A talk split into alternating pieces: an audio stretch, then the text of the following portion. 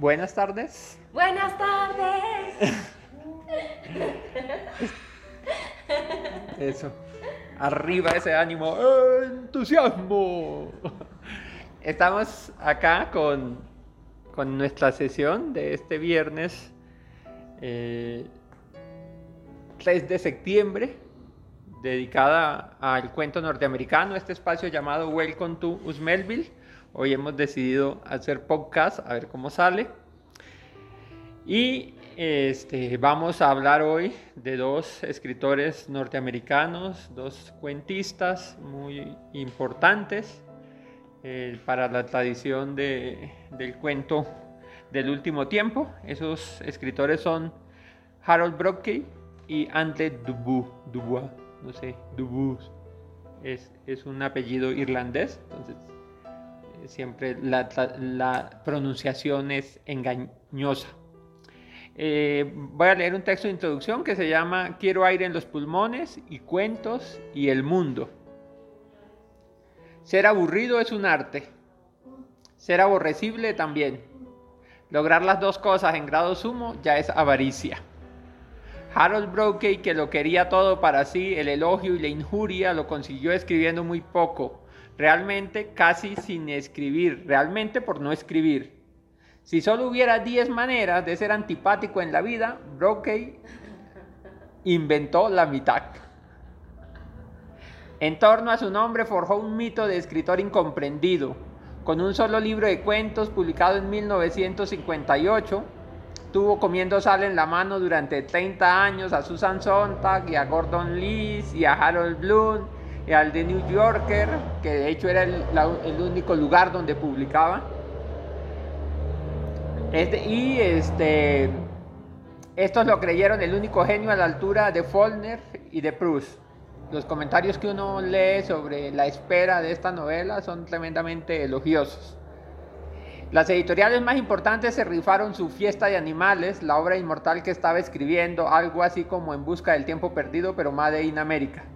La tuvo Knopf, la tuvo Random House y hubo otra editorial que al final este, adquiere los derechos, entonces era como un contrato que se iban pasando entre editoriales eh, a la espera de esa gran novela. Entonces esta es, es quizá la novela más esperada de su época, incluso más que Plegarias atendidas de Capote, otro ser aborrecible sin par. Brockie se pasó la vida mintiendo, hablando mal de otros autores. Decía, por ejemplo, que mmm, gente como Cheever o como Myler o como John Updike se le robaban las frases y se le robaban las ideas. Este, sintiéndose el mejor escritor en lengua inglesa, lo decía siempre y lo decía como en todas partes, él estaba convencido de que él era el más más. Oh. Incluso, incluso llegó a decir, por ejemplo, que eh, Sean Connery, en la, en la, cuando Sean Connery crea el personaje de, de la gente 007, se había inspirado en él, en su vida, que de alguna manera Sean Connery lo que estaba era imitándolo a él, entre otras cosas, porque él era un poco eso, el paradigma de lo que era Sean Connery. Y hay un relato que él siempre contó, que era su romance este, con Marilyn Monroe. Entonces eso, o sea, así como más, más o menos, él, él, desde niño había sido eso, como el niño más bonito de la cuadra, había quedado huérfano a los dos años, entonces a él lo terminan adoptando como un, un, unos primos, y este, eso, él era un ser absolutamente bello, siempre, entonces, este, pues en un momento, lo curioso es que en un momento Harold Brockie a mediados de los 70 casi fue el mejor escritor americano. Ganó dos premios O. Henry seguidos. Eh, el 75 y el 76 creo, 76-77. Pero entonces ya arrastraba un largo collar de improperios. Habían dicho de él que era egocéntrico, insoportable, desmesurado, pedante, manipulador, arrogante, obsesivo, megalómano, narcisista, paranoide. Un crítico dijo que lo suyo era ficción de jardín japonés. Otro que su obra era comparable al canto a mí mismo de Walt Whitman, pero sin forma, sin trama y sin gracia. A los más solo les producía tedio. Era lógico, casi natural. Brockie hizo del tedio su tema, su forma. Escribió con un estilo minucioso, paciente, digresivo, que sacaba de quicio a lectores voraces. Hizo de su memoria personal una bandera, creó un alter ego, Wiley Sinovics, en el que volcó su vida, sus pensamientos, la locura interior. Lo suyo es mera introspección. Hagamos de cuenta una hoja suspendida en un lago, nada parece suceder afuera, mientras que adentro la materia se descompone lenta y matemática. Se cuenta que una vez firmó con una editorial un contrato para escribir una novela criminal, en la, digamos, la mejor época del género negro. Pero tuvo que dejarlo porque en la página 600 todavía no había muerto nadie, ni ganas tenía de que eso sucediera. En su cuento Inocencia se gastó 20 cuartillas describiendo un orgasmo, lo, que, lo cual debe ser un récord. Entonces por ahí iban los tiros. O fueron. Hasta que a finales de los 80 le descubrieron el síndrome de inmunodeficiencia adquirida. Entonces el hombre que no escribía, ni acaso quería, publicó dos novelas, tres libros de cuento y un, libro de no ficción titulado Esa terrible oscuridad, una crónica pública de su muerte, que se fue publicando en, distintos números de, New Yorker mientras él se estaba muriendo. Entonces es, una muerte casi pública, lo cual generó pues también mucho, muchos comentarios. Pero para entonces había acumulado tantos odios, tanto tedio, que a pocos pareció importarle su suerte, su literatura, su muerte. Eso sí, Fiesta de Animales, que era la novela prometida, nunca hubo. Al final publicó un libro este, que parecía ser una primera parte, un primer volumen de los volúmenes posteriores, pero siempre fue un mito. Era, se decía que era la novela que iba a salir el verano siguiente. Como que todos los años se decía, el próximo verano ya sale. Como ya Harold Brookie entregó 4.000 cuartillas a la editorial y ya viene el primer volumen, pero fue un poco como ese mito de la gran novela americana que nunca llegó. Este, entonces murió en 1996 a los 65 años en Nueva York.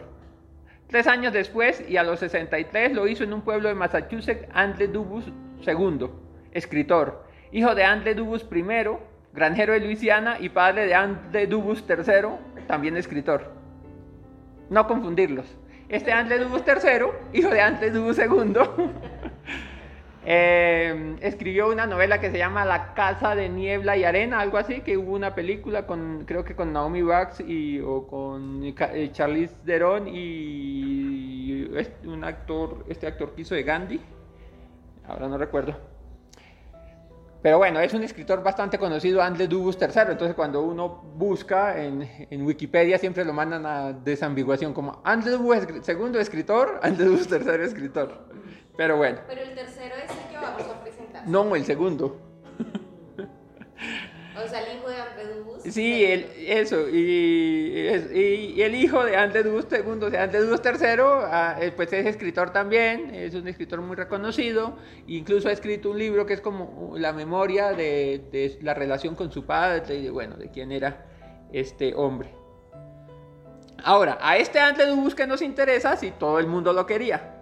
Tanto que como estaba en una silla de ruedas después de un accidente, un accidente de lo más particular porque él se va a ayudar a una gente que está accidentada en la carretera y viene un carro y se lo lleva por delante y a raíz de eso pierde una pierna y la otra le queda inservible y los últimos 13 años los pasa en una silla de ruedas. Entonces a raíz de este accidente este, y a que sus libros de cuentos poco se vendían, sus amistades le hace la plana mayor de la literatura norteamericana, es decir, Vonnegut, Ann Betty, eh, L. Dr. O, John Irving, John Updike, Stephen King, Gal Godwin.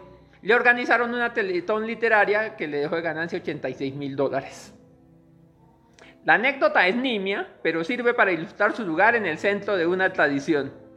Una vez muertos Chiver y Carver, con quienes compartía el amor por Chekhov, que parece que es la gran fascinación de André Dubus, como de muchos otros de estos narradores del siglo XX norteamericano que lo hemos visto como repetido acá, este, parecía el único maestro puro del relato.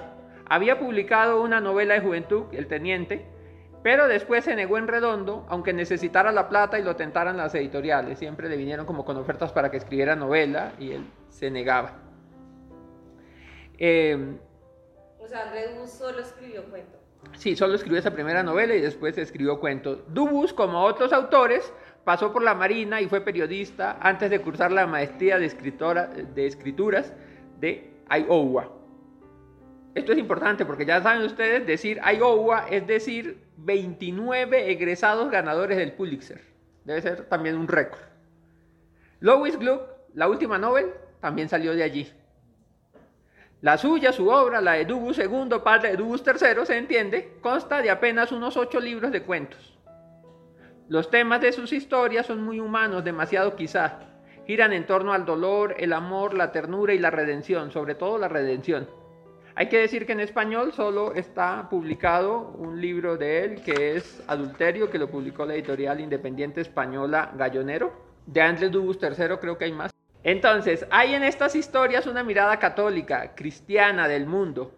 Hay pecado, mucho adulterio, venganzas, abortos, violencias, violaciones, pero detrás hay seres humanos ambiguos, confundidos, en la búsqueda de respuestas para sus hecatombes del alma. Es un poco lo que le ocurrió a Andrés Dubus también. Él fue estuvo en la Marina, fue capitán, después se retira y, buscando qué hacer se mete a, a estudiar escrituras creativas en Iowa y conoce a Kurt Vonnegut y, sobre todo a Richard Yates. Richard Yates es como el gran maestro de Dubus, de hecho en su narrativa se nota. Y bueno, él está casado, tiene, tiene unos hijos y a su hija mayor la violan y eso, y era un tipo pues que venía del ejército, entonces él empieza a generar eso como una paranoia, una cosa con el peligro, eh, andaba armado todo el tiempo, tuvo muchas situaciones así de riesgo Incluso uno encuentra en él como ese miedo que también estaba quizás en Stephen Dixon, que es como la inseguridad del americano promedio, como el tema de la necesidad de las armas, del riesgo, de lo peligroso que se ha puesto esto un poco. Entonces, esos temas aparecen allí, siempre hay, hay, mucha violencia en estas historias, pero este, detrás están esos seres humanos confundidos en la búsqueda de respuestas, y detrás de todo eso está la bondad el amor de un escritor por sus personajes, por la literatura, un amor que le hizo querible de la única manera que el amor es. El odio, en cambio, tiene mil caras y ya sabemos que Harold Brooke experimentó 990. Por cierto, fue él quien escribió que solo quería aire en los pulmones y cuentos y el mundo. Nosotros también y por eso estamos acá. Entonces, bienvenido Johan. Eh, bueno, ah. buenas tardes, gracias Fito. A este café literario en torno a la obra de Ante Dubus y Harold Brocky. ¿Qué me faltó decir de Brocky? ¿Dónde hice spoilers? No, no, no, spoilers no tanto, sino aproximaciones. Bueno, inicialmente, pues, ya que estamos probando la modalidad de podcast, eh, saludar a los oyentes, al público que nos acompaña hoy, a Harold Brocky porque lo vamos a invocar. Ojalá no desgastemos sus palabras y no lo honremos mal. Cosas así como datos, en realidad Harold Broadkey no se llamó desde el inicio Harold Broadkey. De hecho, su nombre, por decirlo de alguna forma original, es Aaron Waitrop. Resulta que su madre, Celia Waitrop, y, su padre, Max Waitrop, vivieron un tiempo hasta que su madre a los cuatro años murió. Y la prima de su padre lo adoptó. Ella, lo adoptó, Doris Broadkey y Joseph Broadkey, su esposo, lo adoptan y lo rebautizan con el nombre que todos lo conocemos. Eso como un dato. Otro es que sí, como Fito lo mencionaba, eh, él comienza su, su, carrera muy prometedoramente con este libro de cuentos de, su, de Primer Amor y otros pesares. Y luego comienza con, con, un contrato con varias revistas editoriales con esa novela de la de Fiesta de los Animales. Que como decía Fito, eso fue un embolate, comenzó con la gran obra y al final como que estuvo tan revuelta la producción que ciertas revistas llegaron a concluir que la novela tendría más de 4.000 eh, páginas, así, así más o menos. ¿Qué pasó con esta novela? Pues que hay como suspendida, pero Harold Brocky siempre escribió, siguió escribiendo para el New Yorker y cuando sale su otra publicación de, de cuentos, este, Relatos a la manera casi clásica, toma tres relatos de fiesta de animales, los pone en este libro y eh, adicional a eso, aparte de otros textos que ya tenía otra revista, los incluye y también eh, adjunta otros textos que harían parte de la novela que es conocida, más, más conocida después de los cuentos, que, que es Alma Fugitiva. Pero Alma Fugitiva dice Brodkin en una entrevista que es la misma fiesta de animales, pero con otro nombre, porque de esa, de esa, de esa novela, que es casi como novela tipo cuentos, también hay textos en este, en este libro. Sí, pero, por eso es tan pero es importante. como que él nunca quiso aclarar eh, cuál era exactamente esa novela. Se quedó un poco como el secreto allí de... Sí, él, él le gusta jugar mucho con el lector, eso es, eso es muy notable cuando comienza a leer los textos. Otras cosas así rápidas sobre Brodkin es que pues era, era conocido de Gordon Leach, para los que vemos aquí todos los viernes a Welcome to Merlin, pues sabemos de Gordon Leach. Gordon Leach aseguraba de él, así citándolo, decía que es la única obra narrativa la que él estaba construyendo, la, la única obra narrativa estadounidense necesaria de este siglo. Asimismo, también hemos escuchado mucho de Harold Bloom y él también decía eh, literalmente, si resuelve sus problemas de publicación será visto como uno de los mejores de su época. Fito también mencionaba que se había ganado dos, dos, dos, ¿qué? dos premios O. Henry, que nosotros también sabemos la importancia de estos dos premios. Uno lo hace en el mismo año de Cynthia Osick, que también era muy conocido de, Así ¿De qué? compartieron. de él, o sea, entonces está- estamos ahí. Como decía Fito, también ha sido comparado con eminencias de la literatura como Proust, eh, Whitman o Wordsworth. Al inicio pues uno tiene como el conflicto porque claro, son textos casi que llegan a ser cuentos que llegan a ser novels, pero creo que le cogí el gusto y nada. Usted mira, Fito, si comienza, si Eso- comienzo. Se necesita meter, eh, es como alguien comparaba la, la literatura de Harold Brocky con ese cierto cine de autor que va como en un tempo lento y donde a veces eso, donde es más importante las palabras, la construcción como de, de, la interioridad de los personajes que, que el, mismo relato. De hecho, de, de esta novela, mm, este, de su, su primera novela, que son casi no- 900 mil páginas, muchos le criticaban como que no había un argumento lineal que sostuviera como el relato, sino que era, era un tipo de literatura. No, eh, yo voy a empezar con André Dubus para, para ponerlos en, en comparación allí. Entonces, eh, las historias de Du- Dubus, bueno, digamos Dubus así, y fue madre, castellanicémoslo para no estar tratando de no, no tener el problema. Las historias son muy cotidianas, pero también tienen eso, siempre como una... Los personajes están enfrentando unos conflictos y el conflicto siempre es evidente, o sea, no es Hemingway que nos oculta el conflicto, sino más bien es lo que implica para los personajes ir en una u otra dirección. Entonces, por ejemplo, una de, de- uno- el primer cuento que habla de adulterio y otros relatos eh, se llama Miranda al otro lado del valle. Esto es de una chica que llega a Boston a estudiar como en la universidad, vive con una compañera, ha tenido como su, su- su primer novio, su primera relación sexual, se ha quedado embarazada y ahora tiene el problema del aborto. Y es un problema que no es, digamos, como uno pensaría, como la chica por allá escondida y nada, sino que es, es ella, digamos, ella decide como que quiere tener el niño, pero los padres son los que insisten y son los que casi que la llevan a, a- a tomar la decisión de que lo mejor es abortar, como que no te vas a tirar la vida, y bueno, se le, le echan como toda esa carreta, este, de, de que ella es muy joven, que solo tiene 18 años, que, de que va a vivir, porque la primera decisión de ella con el novio es como casémonos y, y a la de Dios. Pero le- los otros le insisten y al final es como nosotros te vamos a apoyar, entonces eso es como que al final ella termina aceptando este, y después tiene como el conflicto moral de, de lo que ha ocurrido. Entonces, Harold, este, perdón, Andrew Dubus dice que él escribió tres veces este cuento, este, porque él siempre pensaba que cuando lo, volvía, lo volviera a escribir, esta chica tomaría una decisión distinta. Pero como que no, que los personajes se le imponían y que ese cuento solo se podía contar de esa manera, que no había manera de evitar que esa chica no abortara. Y que entonces lo que iba a ocurrir después, o eso, o que finalmente él sentía que era el cuento que, pues, que se, se tenía que contar y les querría compartir. Entonces, de hecho, aquí se narra en off o está más bien fuera de campo el tema del aborto. Entonces tenemos la discusión, que es una discusión absolutamente desalmada, bueno, es muy fuerte la discusión como familiar, y después hay como un bache en el cuento, y cuando volvemos él ni siquiera dice ya pasó todo, pero uno entiende que ya pasó todo.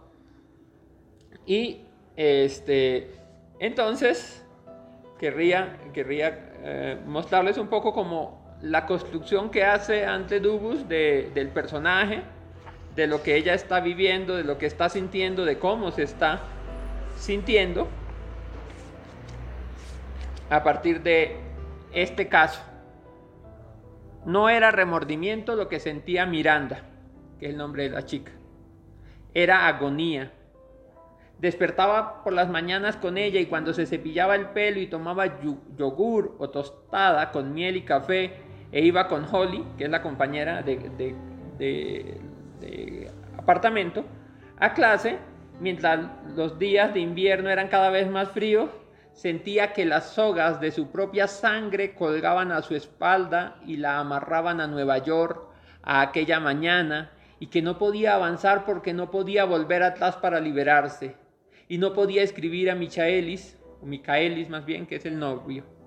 Lo intentó y le escribió cartas como esta. El examen de literatura no fue tan difícil como esperaba. Me encanta leer a los griegos. Ha caído la primera nevada y es preciso y me gusta mirar por la ventana y pasear por la nieve. He aprendido a ser un ángel de nieve. Te echas de espaldas en la nieve, extiendes los brazos y las piernas como si hicieras títeres y luego te levantas con cuidado y dejas en la nieve un ángel con grandes alas desplegadas. Recibe mi amor, Miranda. Cuando escribía amor, deseaba tacharlo, emborronarlo con tinta porque le parecía que estaba mintiendo. No, no era eso. Era la palabra la que mentía y cuando la formaba con la pluma sentía las letras falsas y sentía el sonido hueco de la palabra. Ya no le gustaba estar sola. Antes le había gustado volver a casa a media tarde y poner discos y estudiar o escribir a Micaelis o echarse sin más en el sofá junto a la ventana al atardecer hasta que llegaba Holly. Pero ahora aquella hora del día oscura ya porque se acercaba el invierno y los días eran cada vez más cortos, no se diferenciaba de las demás cuando se despertaba por la mañana con la muerte en el alma, en la sangre, y pensaba en la cosa muerta a la que no daría nombre, y deseaba haber tenido valor en el pasado, deseaba haberse ido sola a algún sitio, a New Hampshire o a Maine, a una casita del bosque y haber vivido sola con la nieve y la chimenea y un almacén general carretera abajo, y haber leído libros y paseado por el bosque mientras su cuerpo crecía, y ello crecía. No lo nombraba ni siquiera cuando imaginaba el vientre hinchado en febrero. Había sido en junio, el 2 de junio.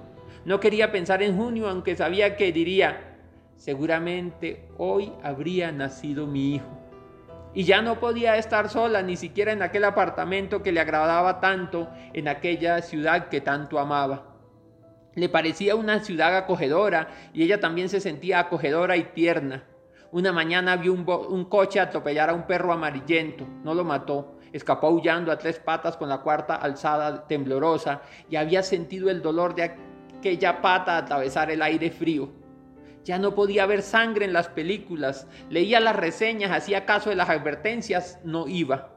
A veces se ponía triste cuando veía niños en la calle y en ocasiones añoraba la propia infancia. Recordó cómo era no saber nada y se compadecía de sí misma porque lo que sabía ahora la estaba matando, porque sentía una muerte progresiva en el pecho y lamentaba con amargura la mala suerte que la había llevado a aquel punto, a aquella soledad.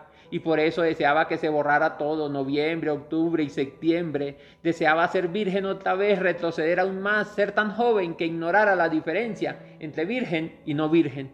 Sabía que aquello era peligroso, sabía que casi todo lo que sentía entonces era peligroso, igual que su insensibilidad. El vacío cuando escribía a sus padres y a Micaelis, su indiferencia en clase, cuando iban amigos al apartamento, hablaba con ellos, se colocaba con ellos, pero ella misma era solo una voz. Jamás los recibía ni los despedía con el cuerpo, no tocaba a nadie y si lo hacía no era consciente de ello, y si alguien la tocaba a ella no tocaba nada. Una noche cuando se iba a la cama a dormir, colocada, le dijo a Holly, soy una tiza. Y bueno, el cuento sigue. Y, es, y el cuento finalmente va de eso, de, es como, como en Dostoyevsky, en Crimen y Castigo, como que existe una ruptura, un personaje está en tensión, ha tomado una decisión y esa decisión después, digamos, le genera unos efectos psicológicos, le genera un drama y es esta chica que después de aquello, a lo que no quiere darle nombre, pero que parece que todo se lo recuerda, que todo está allí, tiene que empezar a reconstruirse y ese reconstruirse es también como romper con el pasado, romper con la chica que fue, romper con el novio, romper con la familia, romperse un poco para hacerse de nuevo.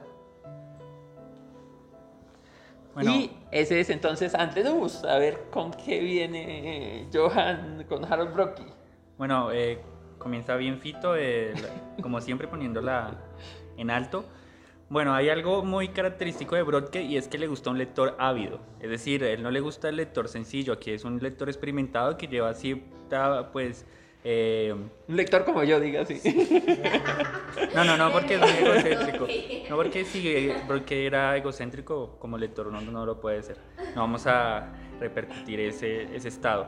Pero sí, sí, es, sí es importante decir esto porque el texto al menos o sea, el primer cuento es dentro de la colección de cuentos por lo que lo, lo hizo famoso, popular, el de Primer Amor y otros pesares.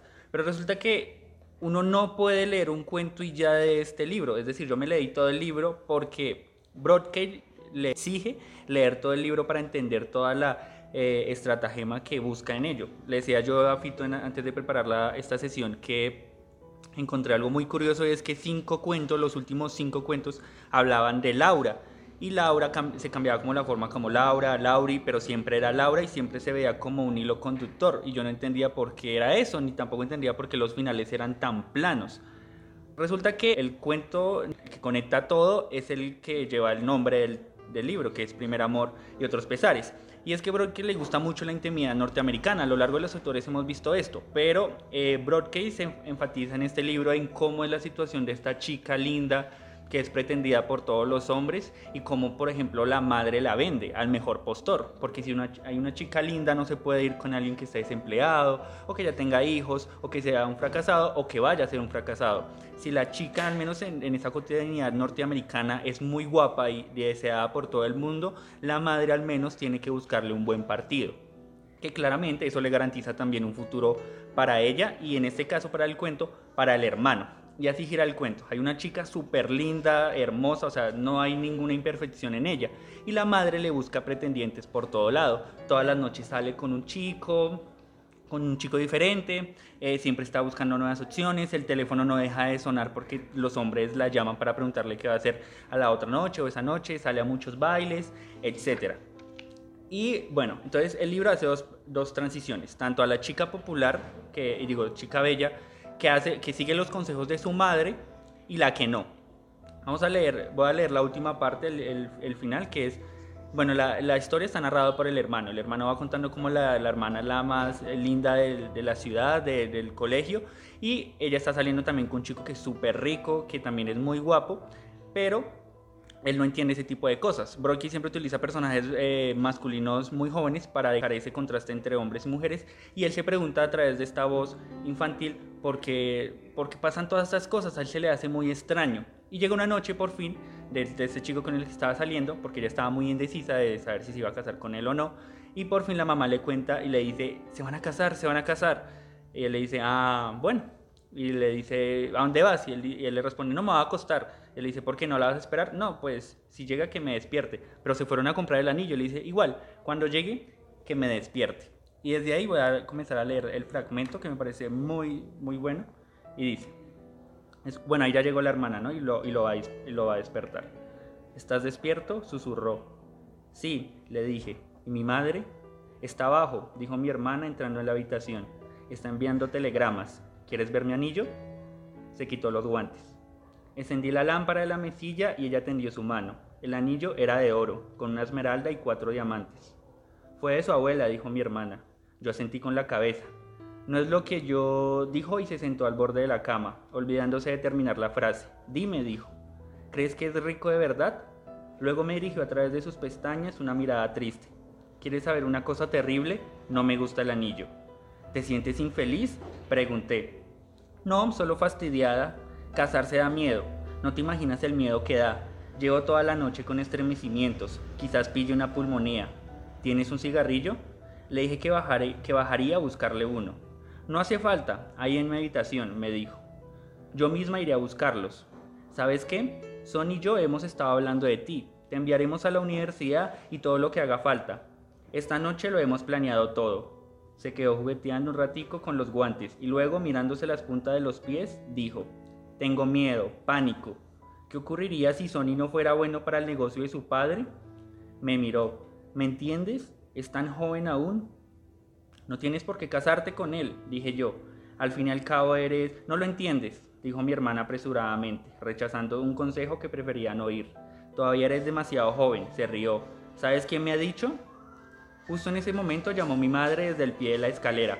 Oye, ven a ver qué te parece así. Querida Greta, como es nocturno por el mismo precio, podemos ponerlo muy largo. Y me ha parecido que a Greta le gustaría más si empezábamos, así. ¿Me oyes? Tengo que irme, susurró mi hermana. Me miró y de repente se inclinó hacia mí y me besó en la frente. Duerme, dijo. Y que tengas felices sueños. Se levantó y salió al rellano. Dodi se ha prometido esta noche, leyó mi madre. ¿Está bien dicho así? Ha dado su mano, dijo mi hermana en tono ausente. Me puse el albornoz y las zapatillas y salí al rellano. Mi hermana estaba apoyada en la barandilla hablando con mi madre, que seguía al pie de la escalera de atrás, y bajé a la cocina. Encontré pollo frío en la nevera, pues la bandeja sobre la mesa de la cocina, perdón, puse la bandeja sobre la mesa de la cocina, le arranqué un muslo y comencé a comer. La puerta trasera se abrió violentamente y apareció mi hermana. Yo también estoy hambrienta, dijo. No sé por qué. Se acercó a la mesa y se precipitó sobre el pollo. ¿Será que las emociones dan apetito? Mi madre empujó la, puerta batiente desde el comedor. Vaya por Dios, dijo, parecía acalorada. Tendré que darle unas cuantas vueltas más y después le, escribiré otra vez a cabo y a rabo, le dijo a mi hermana. Y, y dirigiéndose a mí, añadió, ¿a estas horas te pones a comer? Mi hermana dijo que ella también estaba hambrienta. Respondí. Hay un resto de sopa, dijo mi madre. ¿Os parece que la caliente y repentinamente se le llenaron los ojos de lágrimas, y de golpe y porrazo ya estábamos todos besándonos los unos a los otros, dándonos abrazos y sonriéndonos y formulando optimistas predicciones sobre nuestros respectivos futuros, en medio de la blanca iluminadísima cocina. Hacía tantísimo tiempo que nos conocíamos, y eran tantísimas las cosas que recordábamos los tres. Nuestras sonrisas, nuestras miradas de aprobación, saltaban de un rostro a otro, reinaba en el ambiente cierto torno educado. Nos comportábamos como lo hubiéramos hecho en una estación de ferrocarril en la boda de mi hermana, en el nacimiento de su primer hijo, en la ceremonia de graduación de mi, de mi universidad. Fue la primera vez que volvimos a reunirnos.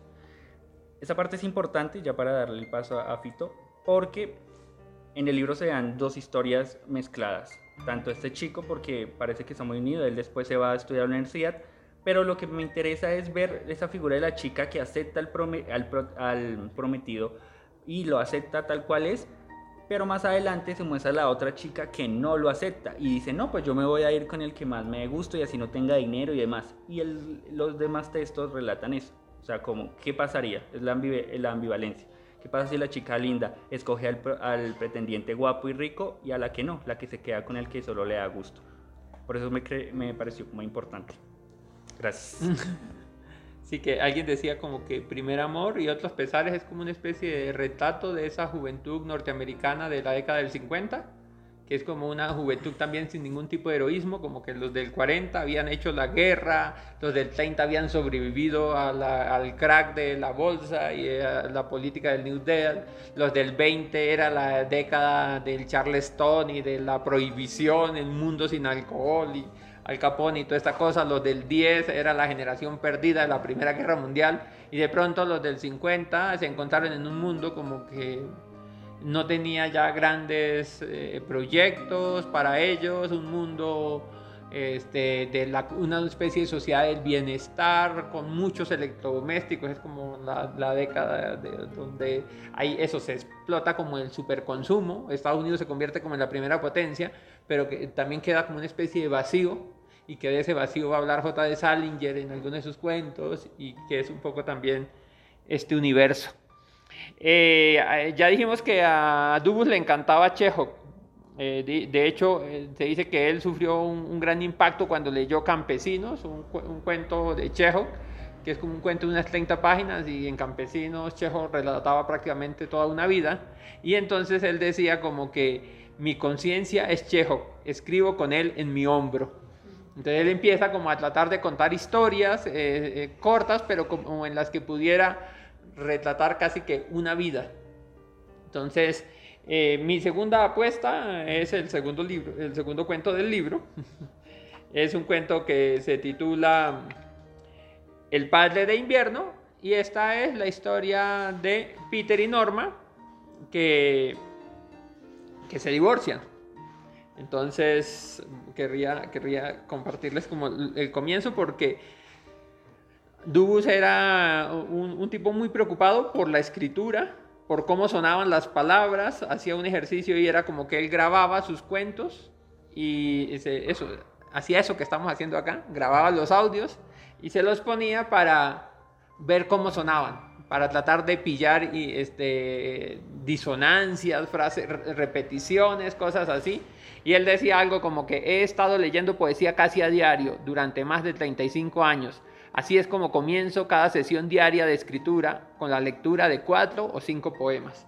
Entonces eh, es muy importante como esa cosa de las palabras. Entonces, por ejemplo, él empieza el Padre de Invierno. El matrimonio de los Jackman había sido adúltero y violento pero los últimos días volvieron a ser una pareja, como habrían hecho si uno de los dos hubiera estado agonizando lentamente. Es como, wow, así ya, eso ya, ya de entrada le pone a uno como, como la situación en la que están los personajes y es, estos dos personajes, Peter y Norma, se separan. Ahora ella se queda con los niños, eh, es un niño de, de 8 y una niña de 6 creo. Y es como la historia vista desde el punto de vista de Peter, que llega a vivir a un apartamento solo y que están en pleno invierno y él, eso, él va y recoge a los niños los fines de semana y se la pasa yendo eso como al cine, a lugares como que dice que esos lugares solo le recuerdan porque están ahí. Como que estamos aquí porque no fui capaz de, digamos, de, de sostener la casa o la relación porque fracasé. Y eso, entonces como el tipo de conversaciones, él dice como, mientras vivía con los niños no hablábamos de cosas importantes, sino como que las conversaciones no tenían importancia. Ahora me paso interrogándolos, como eso, como que las conversaciones se volvieron muy serias. Incluso dice que la vida ahora con los hijos es básicamente un abrir y cerrar de puertas del carro. Es como que van a todos lados en el carro. Incluso este, llega un momento donde él empieza a salir con, con otra chica que se llama Marianne y él, eso, cuando, cuando se encuentran como en un bar, ella le cuenta como que trabaja haciendo camping y bueno, ella vive como en eso, casi en, en, proyectos como de ecoaventura. Y él la ve y dice, esta mujer me sirve porque me podía ayudar a lidiar con los hijos los fines de semana. y entonces después eso, como que hacen planes y él va con ella, pero también hay un momento como que donde, él siempre se siente muy mal llegando como a comer con los hijos a los restaurantes, como que eso, que lo vean con los hijos solamente le da vergüenza porque él nota que eh, este, ahí hay muchos hombres también divorciados y ahora con esta mujer él se vuelve a sentir seguro porque ya siente que los ven como si fuera una familia.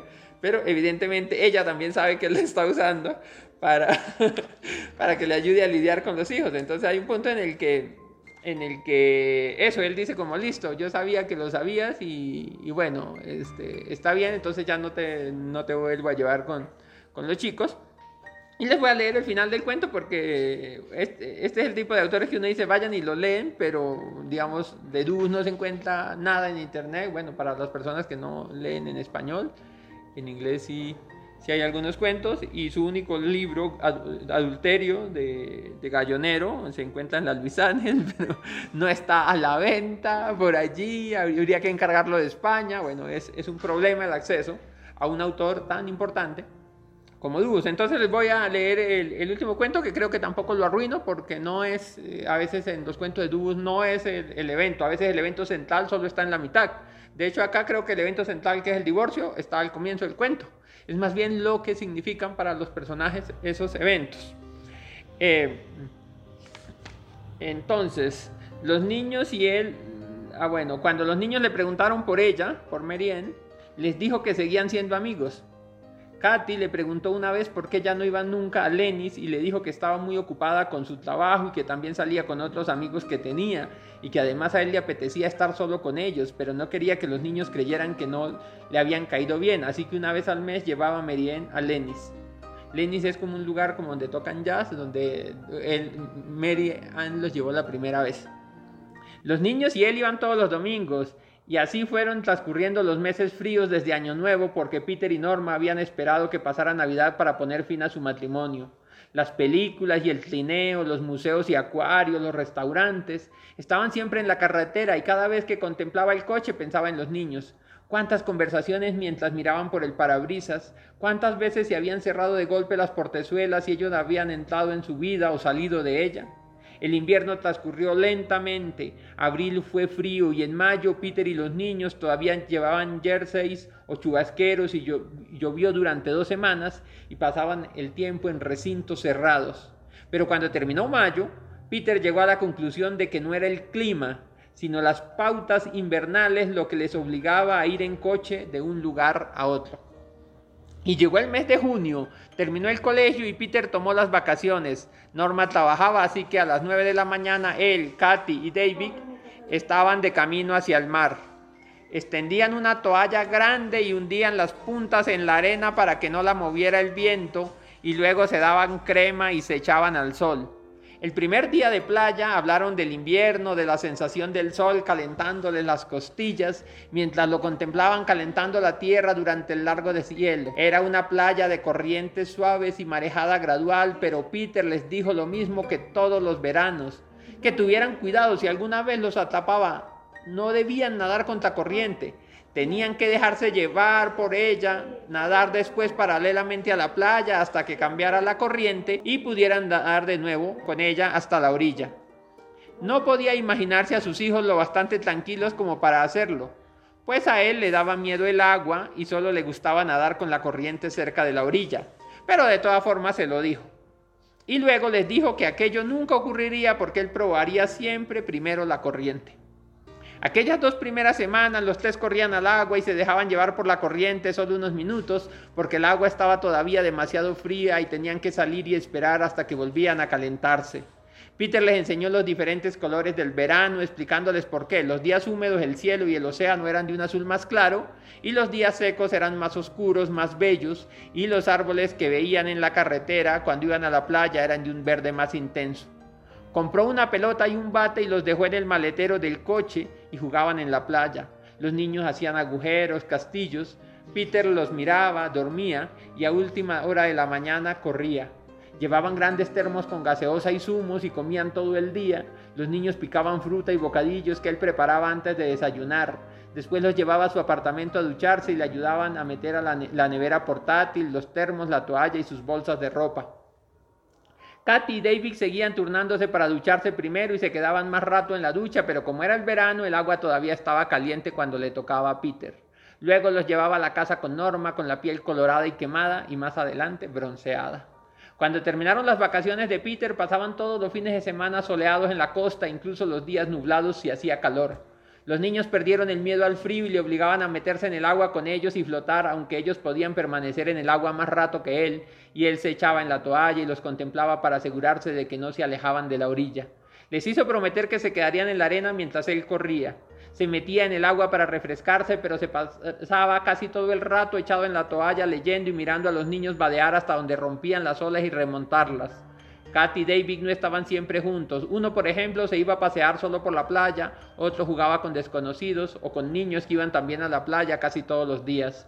Uno construía un castillo, otro remontaba las olas, y de vez en cuando uno de los dos se acercaba a la toalla a beber o sacaba un bocadillo y se sentaba a comer y a beber junto a Peter. Le ofrecía un mordisco, un trago, y durante todos aquellos días de playa la timidez y la aprensión de Peter desaparecieron. Es el mar, le dijo una noche a Merian. Y lo era, pues aquel día, un largo sábado que pasaron en la playa y en la que él había sentido todo el tiempo la paz y el cariño paterno y el sol y el agua marina, había comprendido por qué entonces en el verano los niños y él se sentían y estaban tal como él había deseado que hubiera sido todo en el invierno. Ya no estaban confinados en el coche ni en edificios que les recordaban por qué estaban allí.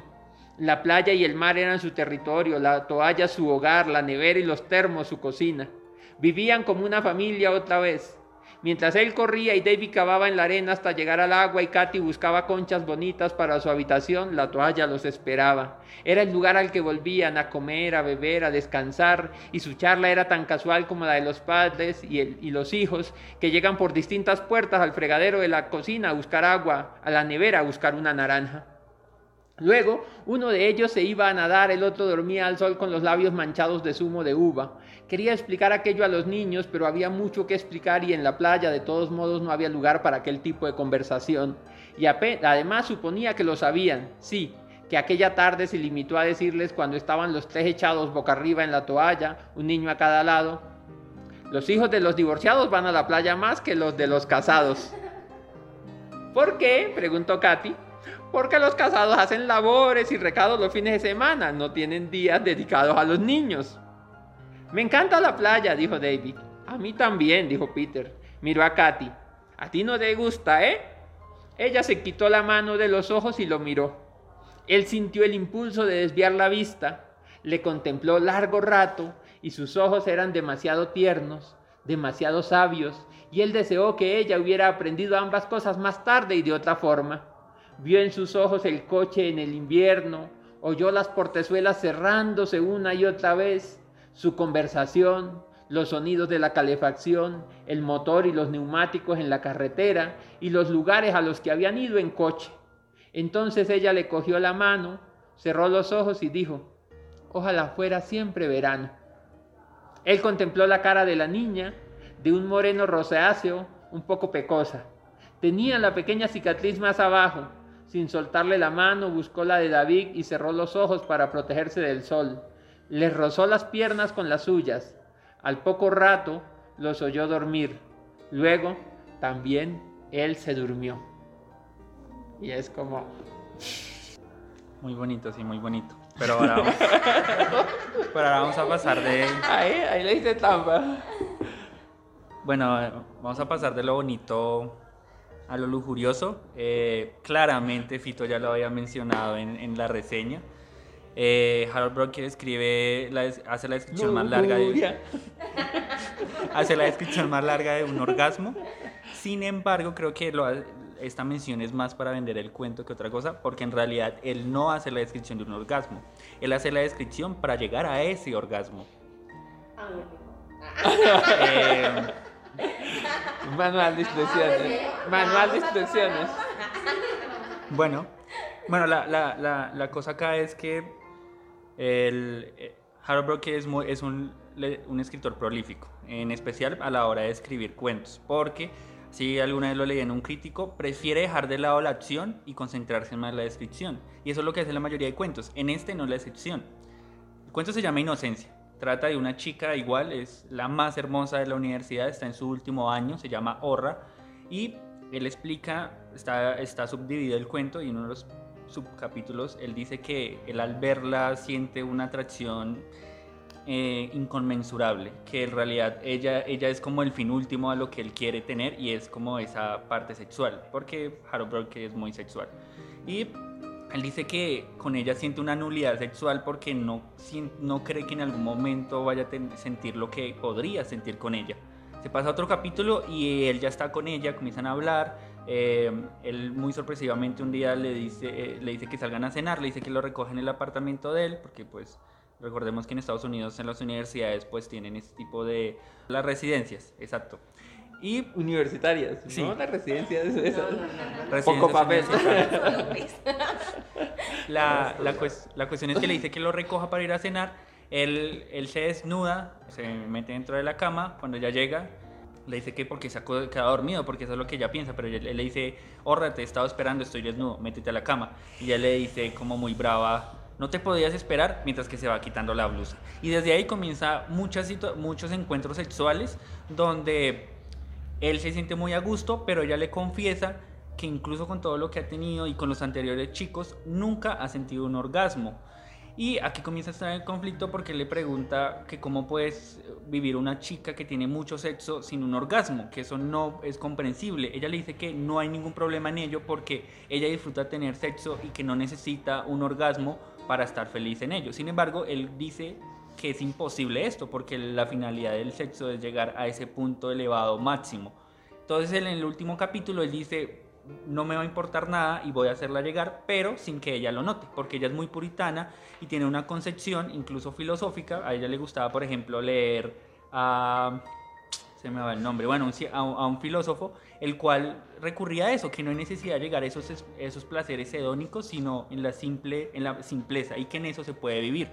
Entonces él comienza, con, comienzan a, a tener sexo, él casi que acaba, pero entonces le ve la cara como que ella está ahí normal y dice, no, voy a seguir. Y cansado, sin, eh, no sé si utilizar aquí, la, es, es difícil utilizar las palabras. Obviamente él, él es muy, muy, ¿qué? Muy claro, pero en teoría, imaginemos una situación donde un hombre y una mujer tienen sexo, el hombre ya acabó, no, eh, casi que ya se vino, y eh, pues el miembro pues ya está cansado, ya no quiere hacer nada, se quiere agachar, pero él dice está, está hinchado, está casi rojo, está a punto de explotar, pero no, no voy a hacer, entonces voy a hacer algo que nunca he hecho. Se va a, hacer, a hacerle sexo oral y le dice a ella, ella le dice, no, no, ¿qué vas a hacer? No me vayas a hacer llegar al orgasmo, no quiero eso, entiéndelo. Entonces él le dice, no, no, es que a mí me gusta hacer esto, a mí me excita mucho. Y comienza ahí, desde ahí comienza la descripción. Él comienza con un sexo oral de un lado a otro, por los labios inferiores, los labios superiores, diciéndole la, la conocida regla de decir palabras, el abecedario, sigue ahí, la, eh, explica, la- es una descripción muy larga de cómo él se- le sostiene la mano en el ombligo, cómo él siente que hace, como- eh, ella hace unas contracciones, está en ese proceso, él- ella, cru, ella cru- cruje, gruñe, dice, bueno, así aborda muchas No, páginas. ya, porque... Porque Sí, es que es eso, necesario esto, es no, no porque son muchas, o sea, son muchas páginas y no haría. Pero, bueno, aquí un paréntesis, eh, eso me recordó obviamente a Henry Miller, por eso lo traje. Eh, en Sexus él hace varias descripciones de esto. Estoy explicando la, la situación. Él sigue haciéndole sexo oral hasta que en un momento dice, ella, él la ve tan acalorada que dice, no, voy, voy, a, voy a hacer algo. Y entonces otra vez eh, entra en ella y sigue así, así lo cansado, eh, termina en una posición muy extraña. Y ya al momento que va a llegar por fin, porque él le sigue dándole, ahí, dele, y dele, y ella ahí retrociéndose, estrujándose. Y les voy a leer esa, esa parte que es como ya cuando llega. Bueno, ya nos puso así como... Y dice, eh, bien, bueno, él le dice que el- para, que ella no confunda que la quiere hacer llegar al orgasmo porque ella no le gusta eso, él comienza a decirle, bien horra, dije, bien horra. Y entonces enseguida sucedió. Algo tiró de ella hacia arriba, algo se dio, y los, y los tres pares de alas comenzaron a batir. Ella era el centro y el origen y la víctima de una tormenta de alas batiendo. Estábamos en la cima del mundo. El enorme pájaro del cuerpo de Dios que había en nosotros flotaba en el aire. El gran milagro golpeaba su espalda. Nos golpeaba a ambos. Ella se retorcía angustiada, estaba turbada, extrañada en el interior de aquella cosa corpórea, incorpórea, aquel otro avatar angélico, aquella otra sustancia de sí misma. Las alas estaban completamente extendidas. Tronaban y galopaban, jadeando con ella. Casi la quebraron y ella huyó. Willy, y Dios mío, Dios mío, y no cesa, Willy, no cesa. Estaba pálida y roja, sus cabellos floraban por todas partes, su cuerpo estaba mojado y desmejado. Era como si algo increíblemente extraño y fiero, como el temperamento de los santos, la alzara hasta un lugar en el que no podía respirar ni caminar. Estaba sofocada en el éter, un serafín moviéndose con dificultad a tropezones y envuelto en llamas, extraño, dotado de un poder inconcebible, odioso y temible y hermoso más allá de las posibilidades humanas. Un niño que aullaba, un ángel vociferando en la esfera divino, esfera divina.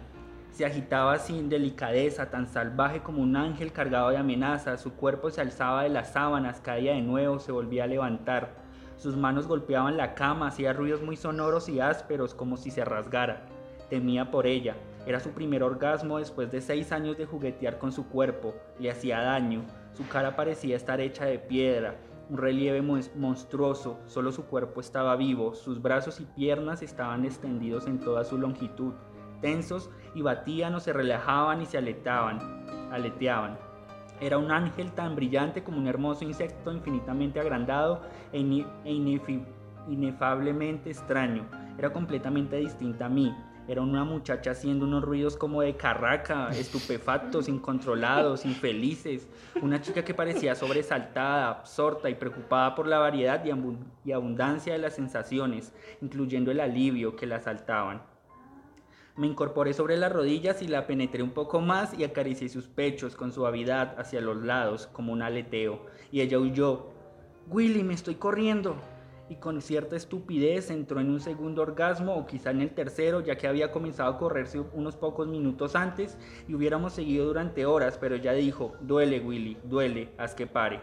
Así que no me moví, tan solo sujeté sus muslos con las manos y todo comenzó a desvanecerse lentamente a desaparecer en forma de leves estremecimientos. La rigidez abandonó su cara, se calmó hasta llegar a las moderadas sacudidas y entonces habló. Comenzó a hablar con asombro que luego, se convirtió en una exclamación y finalizó con una especie de nota hueca.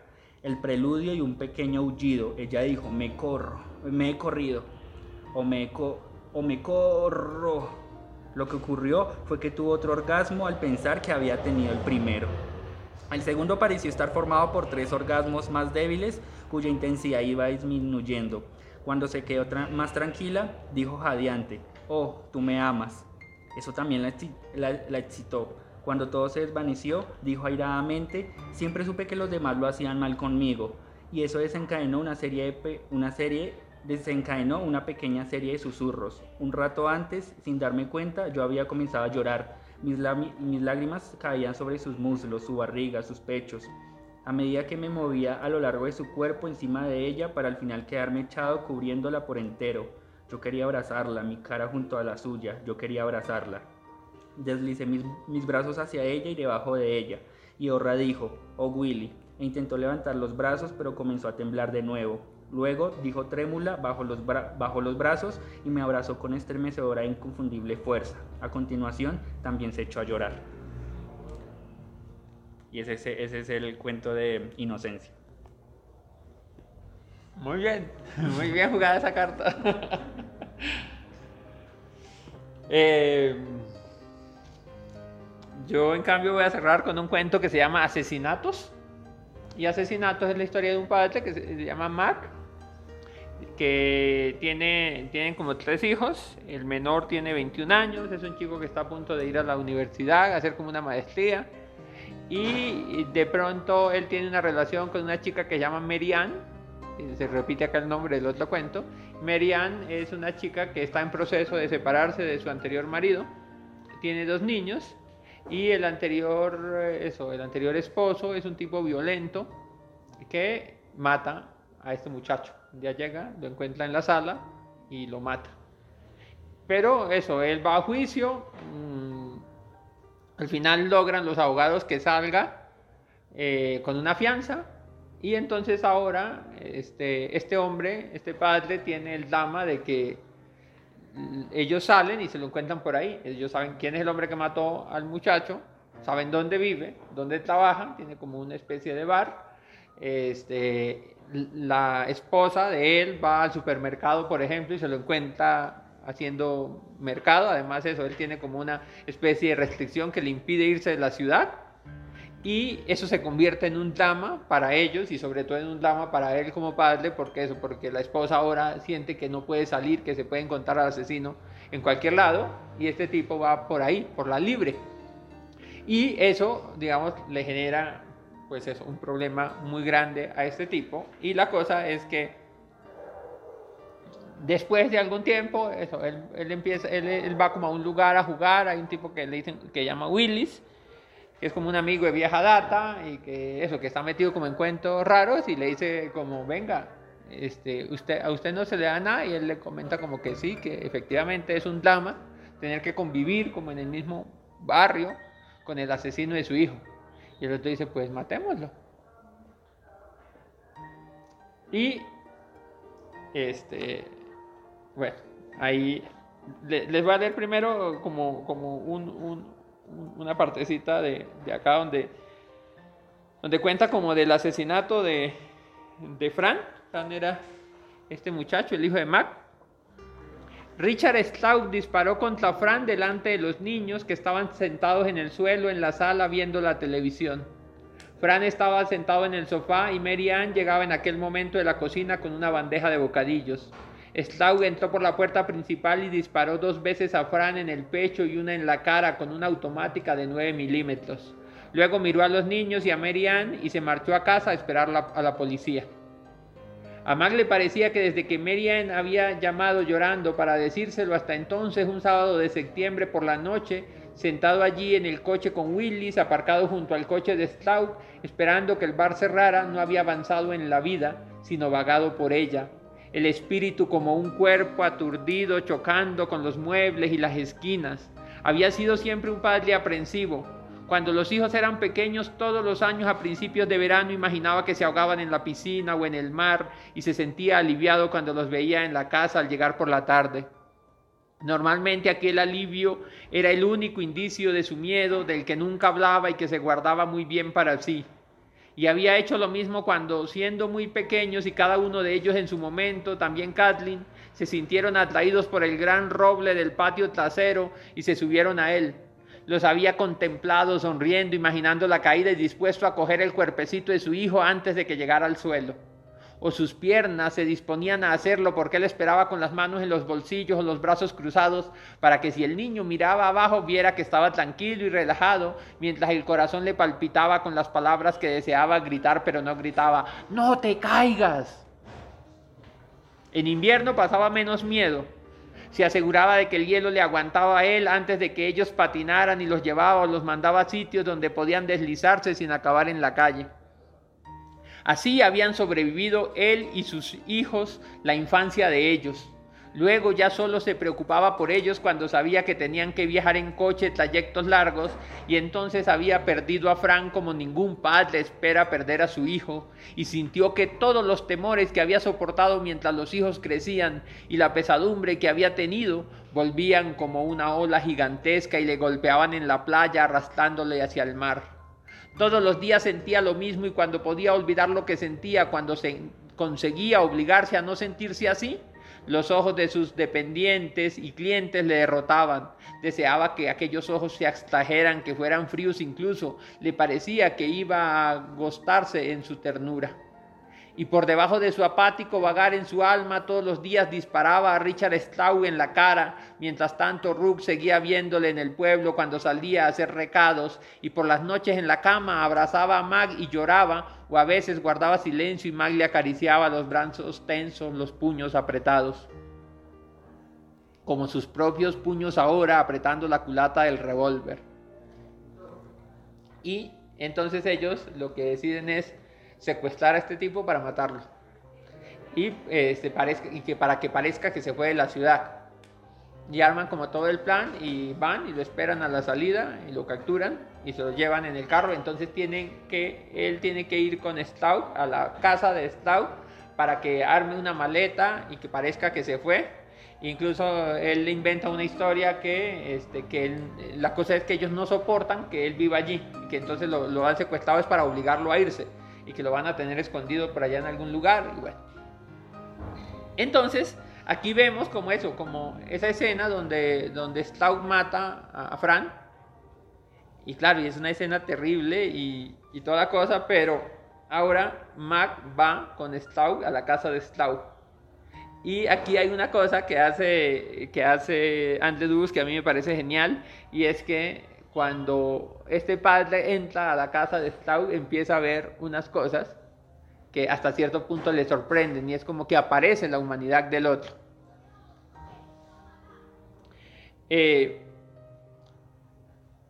Stout miró fijamente el revólver, luego bajó del coche y Mag le siguió por el césped y cuando abrió la puerta Mag miró rápidamente las hileras de pequeños patios traseros a cada lado y los altos árboles dispersos, unos de hoja perenne y otros no, y pensó en las hojas rojas y amarillas que cubrían el agujero, un agujero que ellos ya han hecho por allá en el campo con el amigo para llevarlo allá y enterrarlo. Las vio cayendo pronto, seguramente en unas dos semanas, cayendo lentamente, cubriendo el suelo. Stau entró en la cocina. Prende la luz, Stout tendió la mano hacia el interruptor y cuando dio la luz, Mac clavó la vista en, su amplia espalda, la camisa azul oscuro, el cinturón blanco, los pantalones de cuadros rojos. ¿Dónde tienes la maleta? ¿La maleta? Sí, ¿dónde está? En el armario del dormitorio. Pues vamos allí. Cuando lleguemos a la puerta te paras y prendes la luz.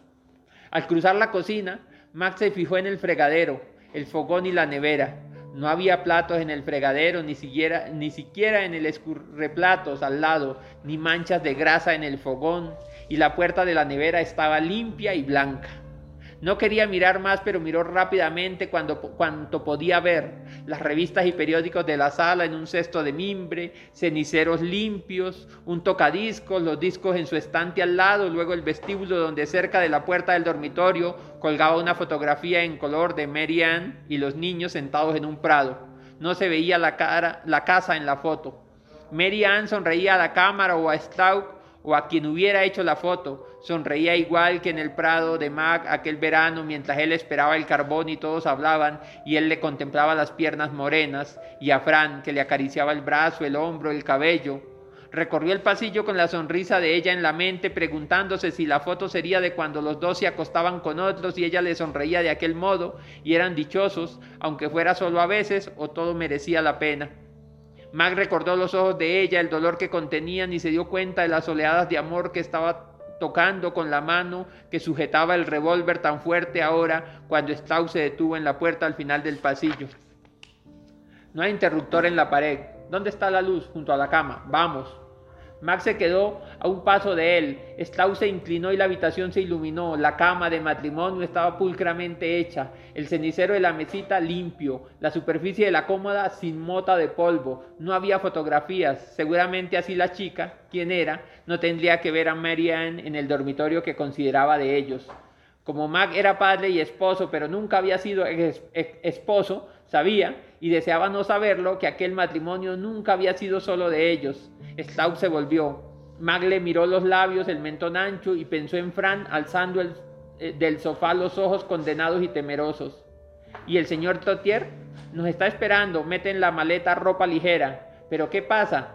Vas a violar la libertad bajo fianza. Señor Fowler, le apuntó a la cara con el revólver amartillado. El cañón tembló un poco, pero no pudo, no tanto como había supuesto. Stowe se acercó al armario, sacó la maleta del fondo, la colocó en la cama y la abrió. Al acercarse a la cómoda dijo, estaba haciéndolo con mi mujer, fui a buscar a mis hijos y él estaba allí y a veces se quedaba a pasar la noche, me lo dijeron los niños.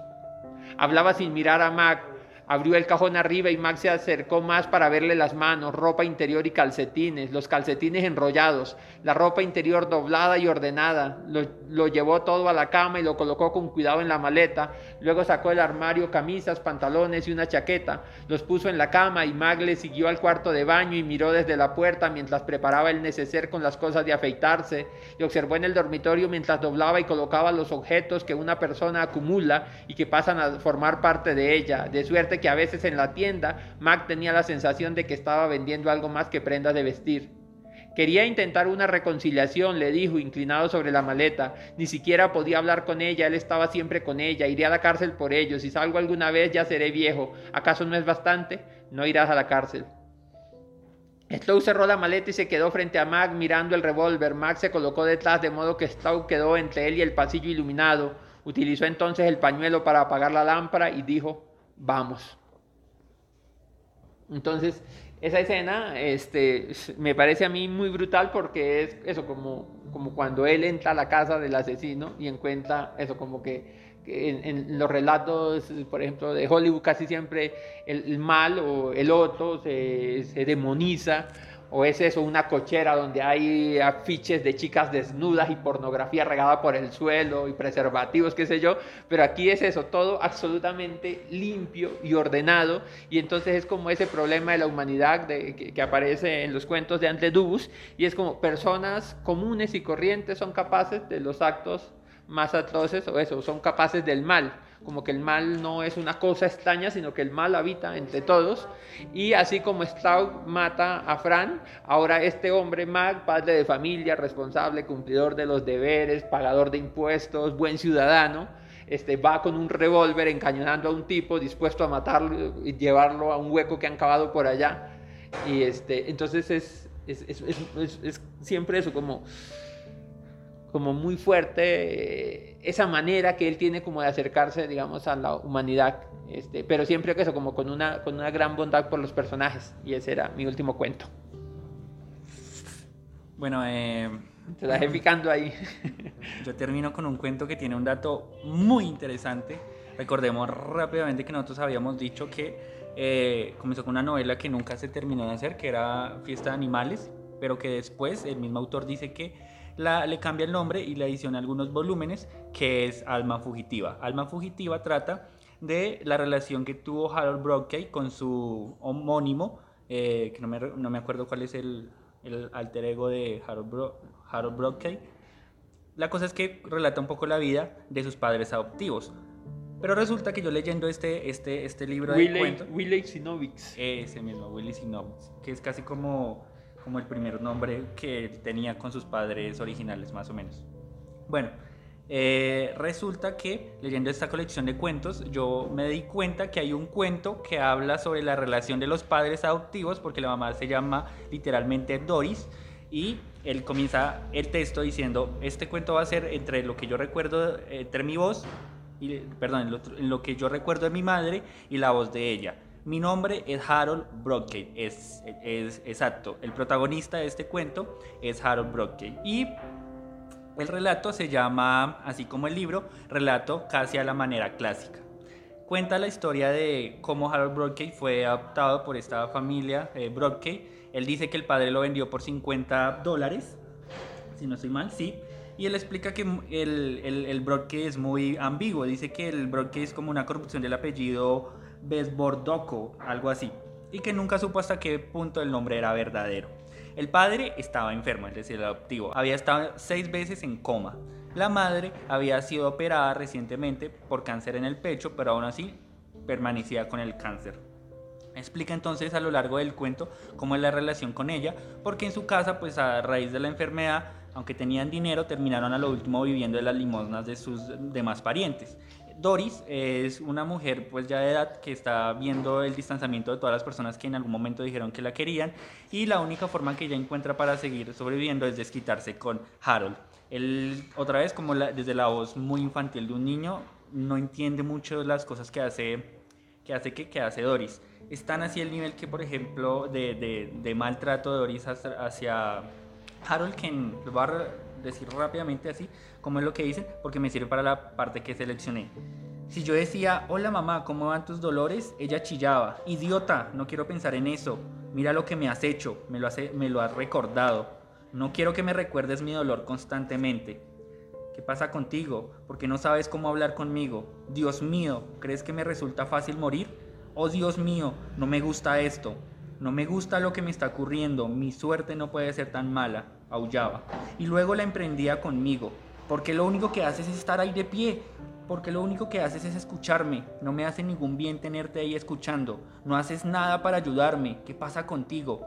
¿Crees que soy un animal? ¿Como un gusano? Se supone que eres inteligente, pero no entiendes nada. No me haces ningún bien. Nunca, nunca me has hecho ningún bien. Me, reirí, me reiría de ti. Me resultas tan inútil, pero cuando me río me hace daño. ¿De qué me sirves? Haz algo por mí. Ponte en mi lugar. Ayúdame. ¿Por qué no me ayudas?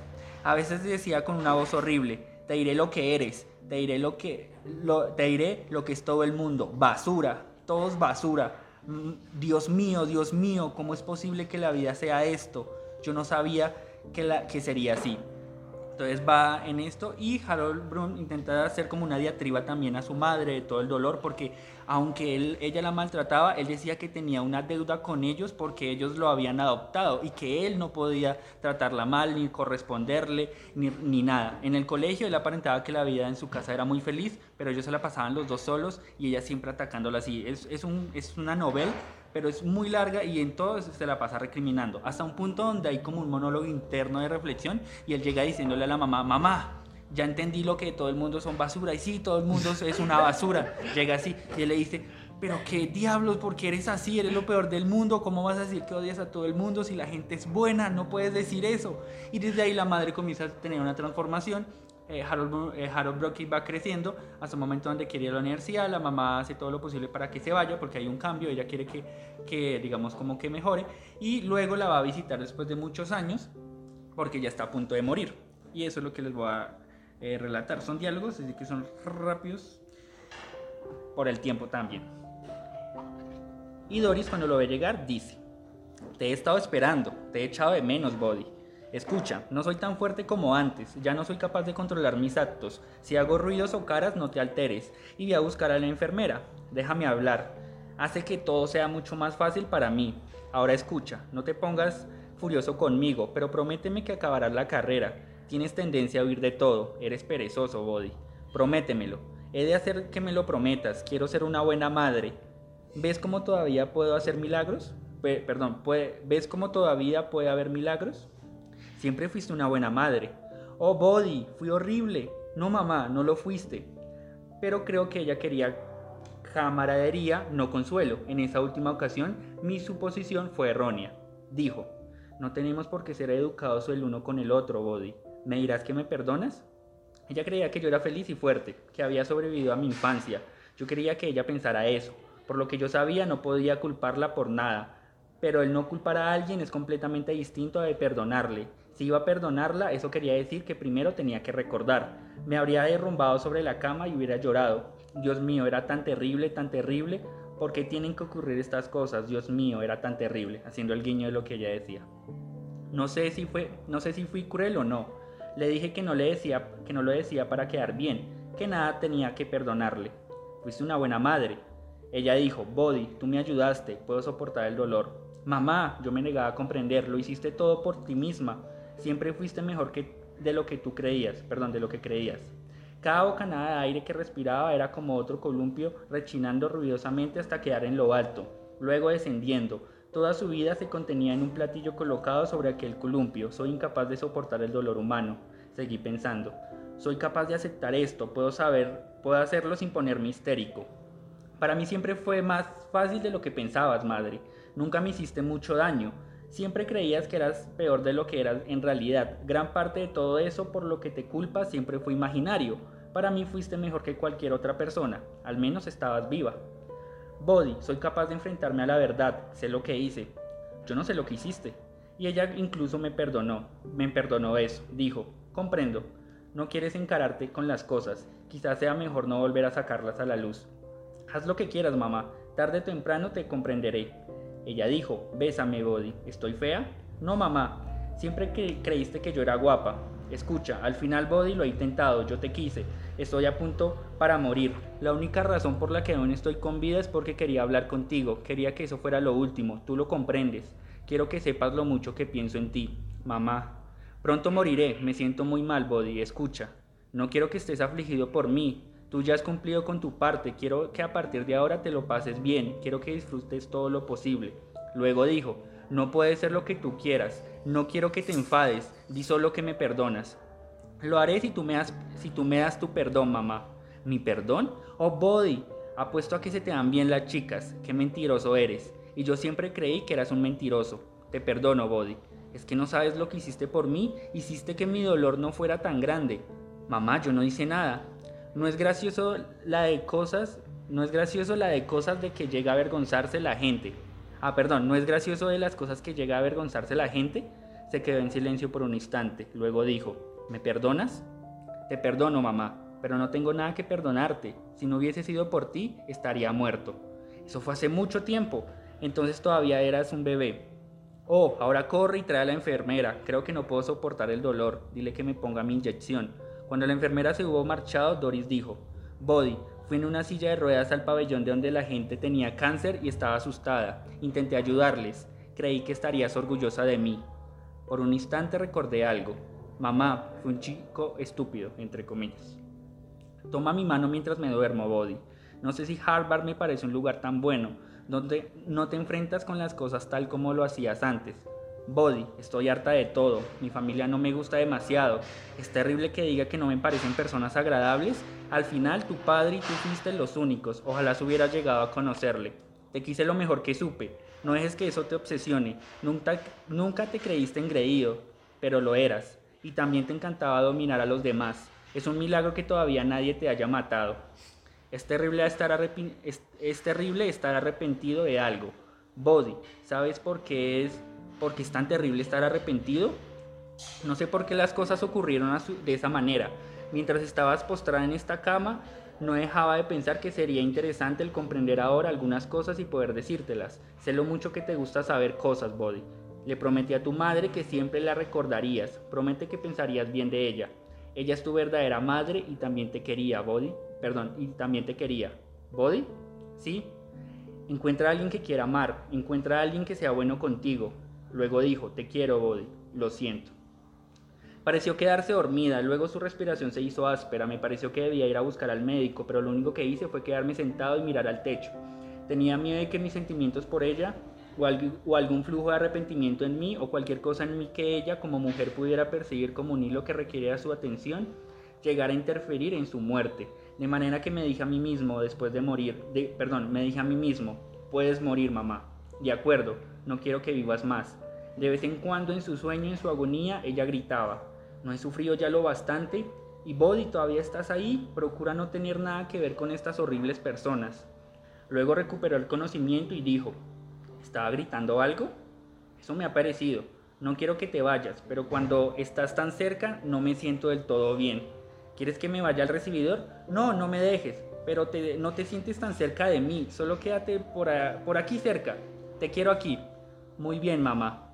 Oí su respiración Oí cómo su respiración se hacía cada vez más irregular. Me dije a mí mismo, muere mamá. En, esa, en esta expiración. No quiero que vivas más. Su respiración se alteró de nuevo. Comenzó a ser muy agitada, adelante. Comencé a contar sus respiraciones. Conté hasta 15 y luego ni su respiración ni su voz volvieron a oírse jamás. Tras su muerte, sufrí un colapso nervioso. No podía creer que la echara tanto de menos. Al final la había querido había vuelto a quererla, había vuelto a quererla y admirarla, la había querido con todas mis fuerzas. Por supuesto que por entonces ella no me pedía que expresara el amor que sentía sacrificándose por ella.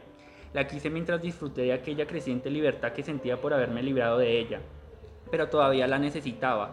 Y como ya he dicho, sufrí un colapso nervioso cuando murió. Poco después me recuperé. Tampoco sé cuánto gané o cuánto perdí, Sé que nunca volvería a estar seguro de, si mi masculinidad había alcanzado el nivel adecuado. Siempre creí saber lo que sentían las mujeres. Haced de todo esto el uso que queráis. Y otro dato curioso es que con ese gana el. Y ese fue Harold Brockie. Claro, Harold Brockie llegó a decir que este, en, en, sus historias, sus protagonistas eran la voz de su madre y la de su niñez eran como, eso, como el lugar del que nunca había salido, como el lugar del, desde el, que, el, cual seguía escribiendo, lo cual era muy molesto para algunos que decían pues eso, que era básicamente un escritor egocéntrico que solo hablaba de sí y que eso, como todas sus historias eran como las historias de la madre, de la niñez. Este, y él llegó a decir que era peligroso ser tan buen escritor como yo. o llegó a decir que eso, que el estudio era el único, que, lo único que valía de hecho, Rodrigo Fresán, que es un gran conocedor de, la literatura norteamericana, dice que en Harold Brokey este, esos son, relatos estáticos que quitan el aliento y parrafadas formidables de una audacia que pocos narradores han tenido y menos aún tendrán. Entonces ahí, termina este viaje por dos escritores muy desconocidos digamos, en nuestro ámbito pero que en la tradición del cuento norteamericano este, son, son como dos grandes monolitos, dos autores que vale la pena descubrir, leer, compartir. Eh, hoy acá desde Welcome to Melville, mañana desde, desde aquí otra vez. El, el, otro viernes y este, eso, gracias por venir. Entonces creo que cerramos acá. Gracias a todos. Gracias a los oyentes, gracias a los asistentes. Inishikabuka